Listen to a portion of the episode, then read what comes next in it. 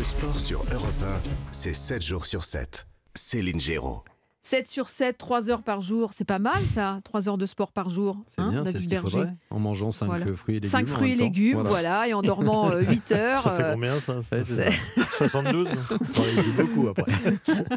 Bon, en attendant, euh, là, il y a eu des buts encaissés. Il n'y en a pas eu 5. Si, il y en a eu 5. 3, contre le PSG, 2 contre, euh, contre Annecy. Bah, Le voilà, euh, c'est Ouais. pas 5 fruits et légumes, c'est 5 buts. 5 buts. Et trois jours après la claque, justement, euh, en championnat contre Paris, Marseille a donc vu s'envoler ses rêves de titre euh, euh, en fin de saison en Coupe de France, euh, alors qu'il n'y a pas si longtemps, finalement, tous les voyants étaient au vert. La désillusion est immense. L'OM peut-il tout perdre? On se pose la question. Je vous la pose à vous, tiens, David Oui. Berger, euh, en premier, puisqu'on vient de parler des 5 fruits et légumes. Euh, Je sais pas comment je dois le prendre. je sais pas. Est-ce qu'ils peuvent tout perdre, Marseille? Bah, tout perdre, c'est quoi tout perdre? Euh, Bah, la- la Coupe de France, ça, c'est fait. la- une place Le en Ligue des le- Champions. voilà, la place en Ligue des Champions, parce qu'on va le rappeler, ils sont, ils sont poursuivis. et Bon, ils oui, sont ils ont à deux points d'avance. deux points d'avance sur leurs poursuivants. euh, Alors, s'ils perdent tout, ça veut dire que psychologiquement, ils ont été très atteints et physiquement, ils sont très atteints. Alors, psychologiquement, oui, parce qu'on peut rajouter aussi le fiasco en Ligue des Champions. Euh, et puis, physiquement, alors oui, aussi parce que ils ont perdu contre l'équipe la plus détestée de Marseille et la meilleure de France, c'est le Mm. PSG. Et ils ont perdu contre la plus mauvaise de toutes celles qu'ils ont rencontrées cette année. C'est-à-dire Annecy, sans Les faire extrêmes. injure à Annecy. hein. Ouais. Donc déjà psychologiquement, ça fout un coup. Ensuite, physiquement, euh, on, on- on voit des joueurs euh, cramés. Moi, j'ai souvent fait le parallèle avec, euh, avec euh, Bielsa. Bielsa, Ouais. Bielsa. Et, et je me rends compte, c'est un système très exigeant.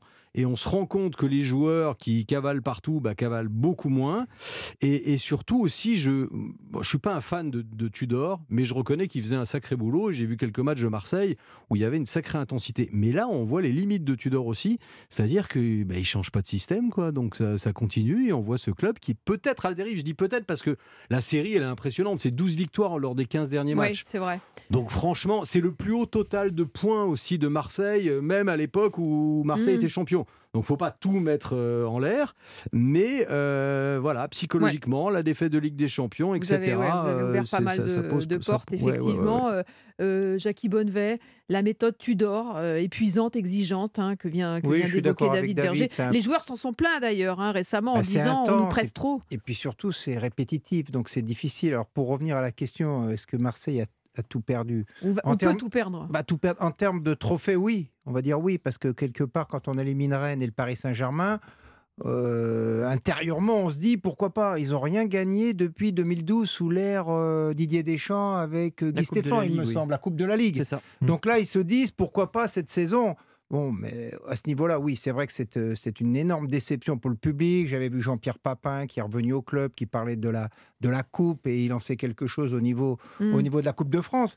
Mais pour le reste, c'est quand même une saison assez extraordinaire quand même. S'ils réussissent l'objectif d'être euh, dans la Champions League, de finir deuxième, voire troisième, ça sera quand même une saison réussie, il me Sauf semble. si, euh, pour référen- faire référence à ce que vous disiez sur la Bielsa, l'ère Bielsa, ils avaient quand même été champions d'automne Oui. avant de finalement euh, finir Alors c'est vrai, quatrième. quand on les voit jouer, c'est un football de demain où ça court partout, où il y a une intensité folle, un pressing tout terrain, des défenseurs centraux qui des zones qui vont faire un pressing très haut, c'est assez Mais ça rare. part dans tous les sens. Est-ce qu'il y a du ça fond de part jeu dans tous les sens. La difficulté, c'est si c'est bien organisé, c'est bien ordonné, c'est très agréable. D'ailleurs, 62 000 personnes pratiquement à tous les matchs. C'est quand même que le public est un grand public connaisseur qui a vu d'énormément de Mm. matchs se rend compte qu'il y a quelque chose qui s'est passé. Mais la difficulté, comme la- tu le dis David, c'est la, la répétition des efforts, la continuité. C'est très très difficile d'avoir un jeu aussi intense et de le faire deux fois par semaine pendant une saison complète. Ça, c'est- c'est c'est la grosse difficulté. Philippe Doucet, est-ce que l'OM peut tout perdre cette saison? Je vous pose la question à vous aussi.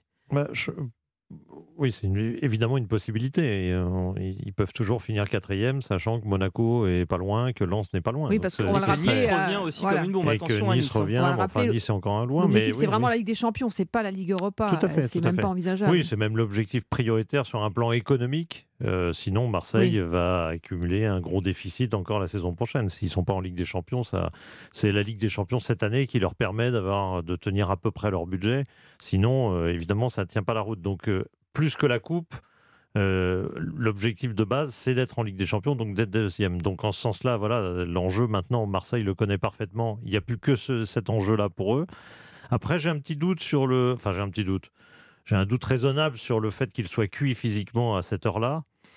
On, va attendre quand même. On va attendre le match de Rennes, on va attendre les, les suivants, parce que j'ai vu plusieurs fois Marseille se régénérer assez vite. C'est pour ça que ça m'a un peu étonné et déçu qu'il rate ce rendez-vous contre Annecy, parce qu'ils ont quand même raté leur match. Il faut dire quand même Oui, dire les ça on choses. peut le dire, ouais. Ouais, Notamment a- après la Ligue des il y a Champions. pas que le Ils- résultat. Ils, ont tout de suite rebondi. à chaque fois qu'ils ont eu des grosses défaites, ils ont chaque fois très très bien rebondi, que ce soit après la Ligue des Champions, que ce soit après Nice euh, en championnat, après Lens, après Ajaccio, quand ils avaient eu des défaites un peu dommageables, où on se disait, oh là, euh, Ils vont ça- être entamés. il commence à, oui, il commence à chuter, etc. Chaque fois, il réagissait très vite. Là, évidemment, ça fait deux matchs de suite, donc l'inquiétude est un peu plus probante que d'habitude. C'est pour ça que je pense qu'on a peut-être minimisé, euh, mais en écoutant aussi les joueurs de, de- de Marseille après le match face au PSG, on a minimisé peut-être cette défaite de Marseille face au Paris Saint-Germain le, le- le week-end dernier. Parce que on- dans les, les joueurs de Marseille nous disaient après, après le match Oh, c'est le PSG, ils étaient plus forts. Euh, Mbappé, qui ouais. fait la différence. C'est Mbappé, voilà, on n'était pas plus fort. Mais je pense que eux, ils ont, ils ont frappé un mur à ce moment-là. Les, les- les- Mm. joueurs de Marseille se sont peut-être dit avant le match, non mais on peut faire quelque chose. Chancelier Memba, Ah moi, je bah, me souviens très sûr, bien bien avant le sûr. match, disait non mais nous on joue le titre. Bah oui, et, oui. et je pense qu'ils ils ont vu tout se fracasser sur ce match-là en se disant, bah finalement, euh, en jouant notre jeu, on n'est pas capable de rivaliser avec le Paris Saint-Germain. Ils En ont- jouant notre jeu. Et, et- et c'est là où les principes que eux avaient avant le match, ils les ont peut-être perdus aussi. Et en termes d'intensité, c'était beaucoup plus dur de récupérer derrière. Et on voit que les efforts, ils les ont beaucoup moins fait face à Annecy. Et dès que l'équipe de Marseille n'est plus capable de jouer euh, avec l'intensité qu'elle avait mis, par exemple, au match de coupe face au Paris Saint-Germain, ce qui est impossible à reproduire, je pense, tout au long d'une saison, Mhm. bah, comme le fond de jeu, il n'est pas si clair que ça au final du côté de l'Olympique de Marseille et dans le système de- d'Igor Tudor, bah, au final, cette équipe de Marseille redevient une équipe un peu lambda, où dès que le- les, les vents sont un peu contraires, là il y a eu deux poteaux hier euh, face, à, Ouais. face à Annecy, où il y a un gardien qui commence à être un peu bon, bah, ça panique. Mm. Ça panique. Et, et- et je trouve que défensivement, bah, cette équipe de Marseille, finalement, elle n'a pas euh, tout, euh, tout d'une équipe euh, Ah bah, on sur peut laquelle pas- on peut se on reposer. peut pas à la- Balerdi, On peut pas à la fois attaquer à 8 et être, euh, et très très solide Ouais. défensivement. Il y a des limites quand même. Allez, 22h24, vous êtes sur Europe 1, Europe 1 Sport. Bien sûr, on continue à parler de cet OM euh, battu, pardonnez-moi, en Coupe de France hier face à Annecy. Peut-elle tout perdre, cette équipe, David Berger?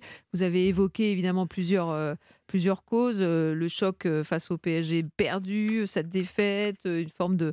Peut-être, peut-être ils sont vus trop beaux. Mhm. euh, Il y a le cas Balerdi aussi, il faut qu'on en parle parce que ce joueur, euh, pour le coup, euh, Ah, est- incarne à lui euh, tout seul la désillusion euh, totale. Euh, dans ce match, c'est lui qui. qui euh, Ah bah, c'est- il est, il est ouais. pris sur le premier but euh, égalisateur euh, parce que c'est lui qui défend sur le, le buteur, qui recule, qui recule, qui recule, qui l'amène même jusque dans la surface alors qu'il doit faire l'arrêt.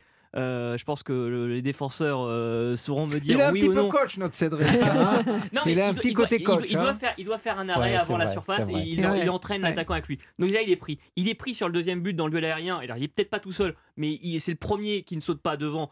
Et donc, c'est lui qui est pris sur ce duel sur le corner. Et c'est lui qui loupe le penalty. Malheureusement pour lui, ça arrive au, au huitième tireur. Donc, ça veut dire quand même que tous les autres ont plutôt bien réussi leur tir. Mais euh, c'est vrai Ouais. que. il Balerdi- cristallise finalement l'échec. pas sa quoi. première Ce qui- erreur avec l'Olympique de Marseille. Ce qui m'ennuie un peu, c'est qu'à chaque fois qu'on pointe du doigt un joueur de Marseille, c'est parce qu'il a fait une bêtise ou qu'il n'a pas été bon. On pointe rarement du doigt, on, on sort rarement une individualité de l'Olympique de Marseille parce que ce qui a été bâti, c'est un groupe, Mm. c'est un collectif.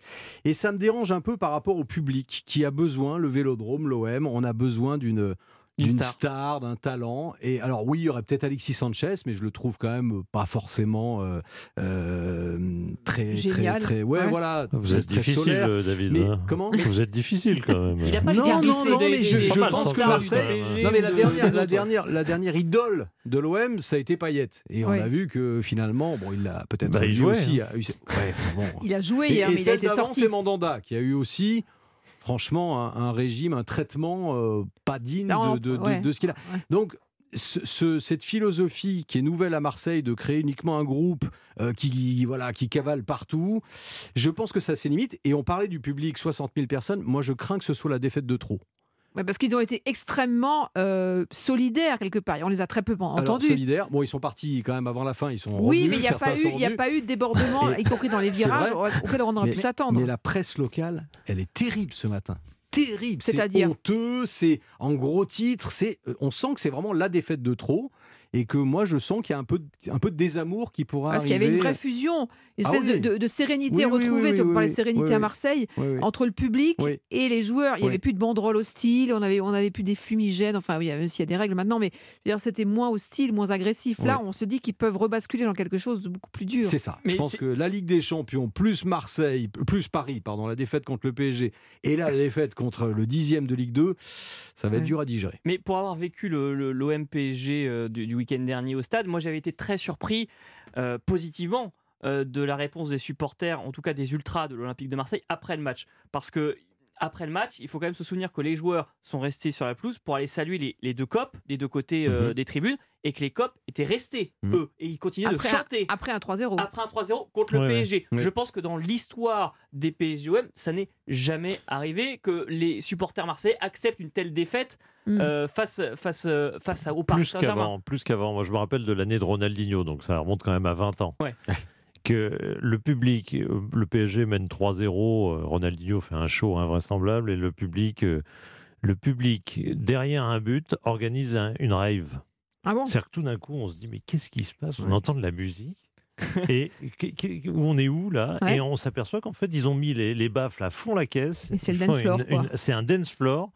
Et ils ont continué, même après le match, ils continuaient. Et ils, ils- ils regardaient même plus le match, ils s'en fichaient complètement. C'était fini, c'était désintéressé. Là, ils supportaient Oui, pas parce que c'est l'institution Voilà, ce que vous avez raison Pour de rappeler effectivement cette C'est anecdote. pour l'anecdote, Ouais. pour dire qu'il n'y avait aucune animosité. Mm, Nous, on se disait, oh là, 3-0, on va jamais sortir du stade, qu'est-ce que c'est que ça? Et en fait, pas du tout, il y avait une rave.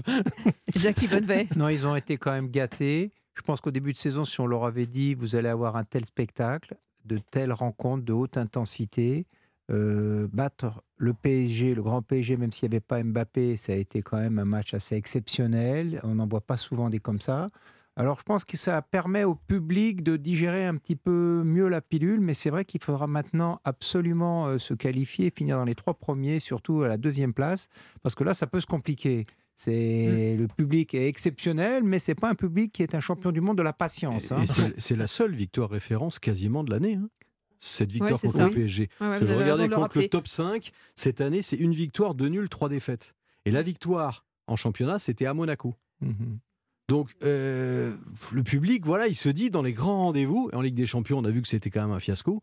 euh, en Non, championnat, puis voilà, sont il a besoin de victoires, Eh il a eh besoin oui, de titres, et la Coupe de France était une opportunité Ouais. extraordinaire. Ouais. Là, ils y ont cru, vraiment tout le monde y a cru, moi le premier.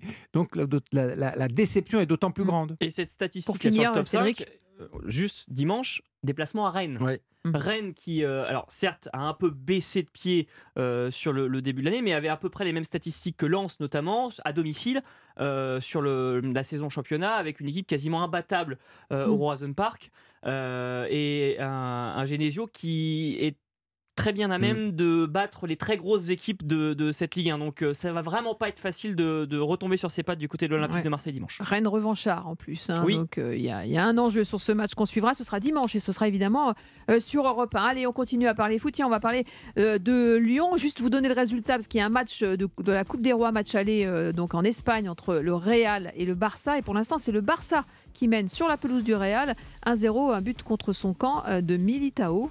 Euh, voilà. Et euh, Avec évidemment, on suit ce B match. du Barça Ouais. contre la très belle équipe du Real. C'est Voilà. incompréhensible parce que le Real est capable d'en passer 5 à Anfield Voilà. et puis euh, là de, de passer à côté.